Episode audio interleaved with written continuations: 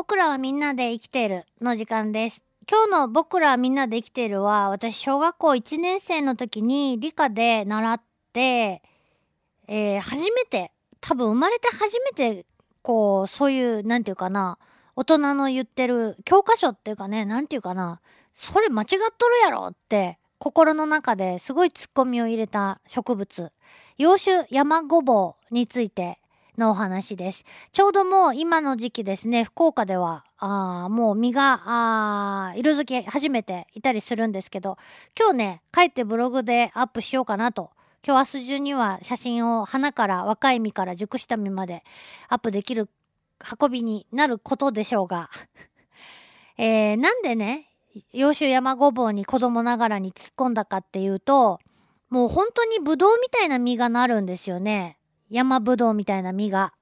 えー赤紫色というかもうほんと黒っぽい紫みたいなね。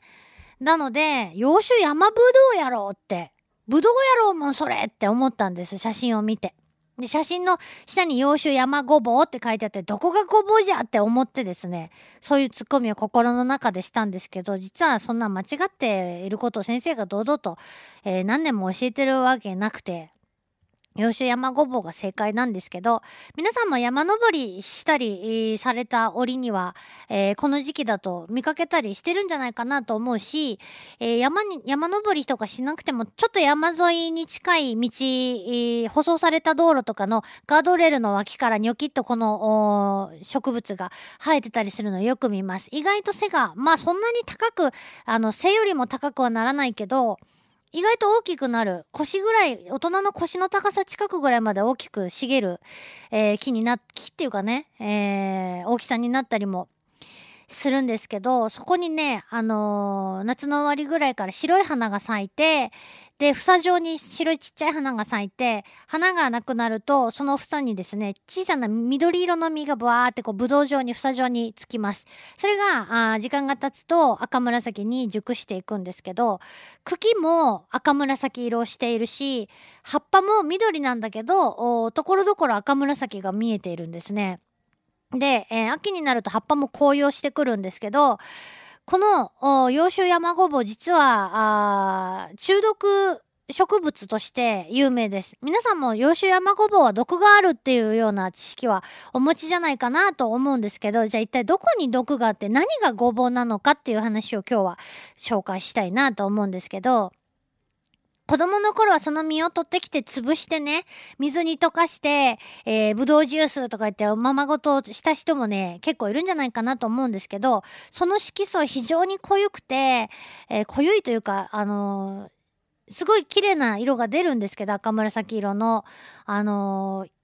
洋服とかに、手とか洋服とかにつくとなかなか落ちないので、アメリカではインクベリーっていう風に呼ばれたりもするそうです。で、実際にその昔アメリカとか、まあ外国ではね、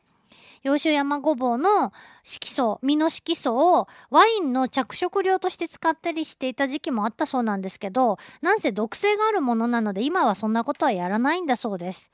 で、えーアメリカ山ごぼうという別名もあるんですけど、あの、北アメリカ原産やったかな？ちょっと待ってください。ちょっと確認確認。そう。北アメリカ原産のもう気化植物、日本では普通に生えちゃってる植物なんですけど、えー前草、根っこから葉っぱから茎から、もう何から毒があるということなんですよ。で、えー本当によく見かけると思うんで、美味しそうに見えるんです、実も。だけど絶対口に入れないように、特に小さいお子さんがブドウだっつって、パクって食べないように、えーこの時期ね、山、山、野山に出かけるときは十分に気をつけてください。えー山じゃなくても生えてるとこあるかもしれないんで、十分気をつけてください。で、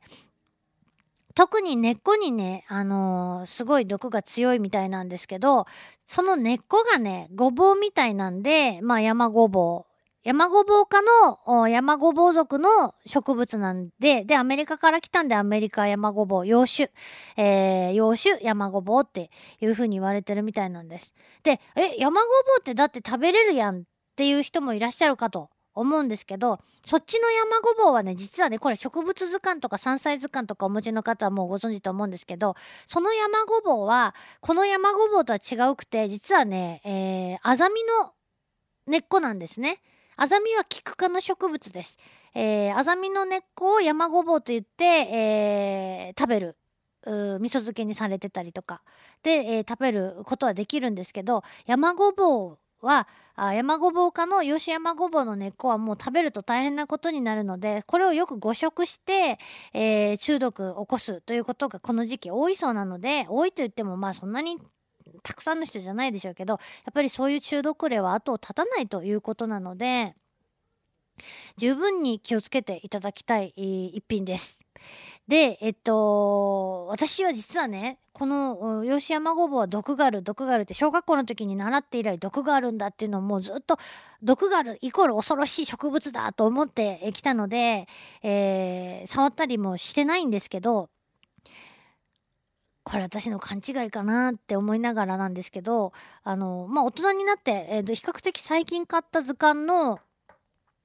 えー、と中でそのいろんな木の実とかを収穫して食べようっていうようなことも書いてある図鑑に洋酒山ごぼうの実でジャムを作るっていう話が載っていたような 記憶があって、えーこれをですねちゃんと確認してくればよかったんですけど、あのーそんなことは皆様なさらないようにぜひしていただきたいと思います。どんな毒があるのかっていうと誤食するとですね、えー吐いたり下痢したり、えーということがまず起こります。さらに、えー中枢神経の麻痺、えーから、えー痙攣、体が痙攣したりとか、意識障害が起こったりとかで、まあ、最悪の場合ですね、あのー呼吸障害、それから心臓麻痺によって死んでしまうことがあるということです。もうほんと絶対食べないでいただきたいと思います。で、他にもいろん、そのこの山ごぼうの仲間種類があって、えー日本には生えてないような種類でねやっぱりそのオーストラリアの方とかで、えー牛とか羊とかが食べて中毒を起こすというようなこともあるそうなんです。えーだけどまあ実験的にわざとそういった植物与えてみるとねちゃんと避けて食べるそうですほん普通だと。もう食べたくないっつってね。えーということなんですけどでもあのやっぱり食べ無理にでも食べさすとですね絶対にですね体に、えー影響が出るそうなんで食べてはいけません。はい。ということでね洋酒山ごぼうなんだ根っこのことかと根っこがごぼうみたいなんだそうですけどどんなようにごぼうみたいかっていうとものすごく長くて、えー地中深くにですねあの伸びていってて1メートルを超えるみたいですね根っこの長さまっすぐ伸びてって掘ったことないんですけどね。はい。ということでした。洋酒山ごぼう、えー、私の虫ブログ、虫の息に今日アップの予定なので、えー、と、9月、今日何日だ ?11 日付の、か、もしくは明日ぐらいの、その近辺のブログをですね、よかったら見てみてください。天神ストリート .jp スラッシュ小僧でお待ちしております。以上、僕らみんなで生きているでした。Love FM Podcast. ラブ f m のホームページではポッドキャストを配信中あの時聞き逃したあのコーナー気になる DJ たちの裏話ここだけのスペシャルプログラムなどなど続々更新中です現在配信中のタイトルはこちら。Words around the world. 僕らはみんなで生きてる。ハピネスコントローラー。スマートフォンやオーディオプレイヤーを使えばいつでもどこでもラブ f m が楽しめます。私もピクニックの時にはいつも聞いてるんですよ。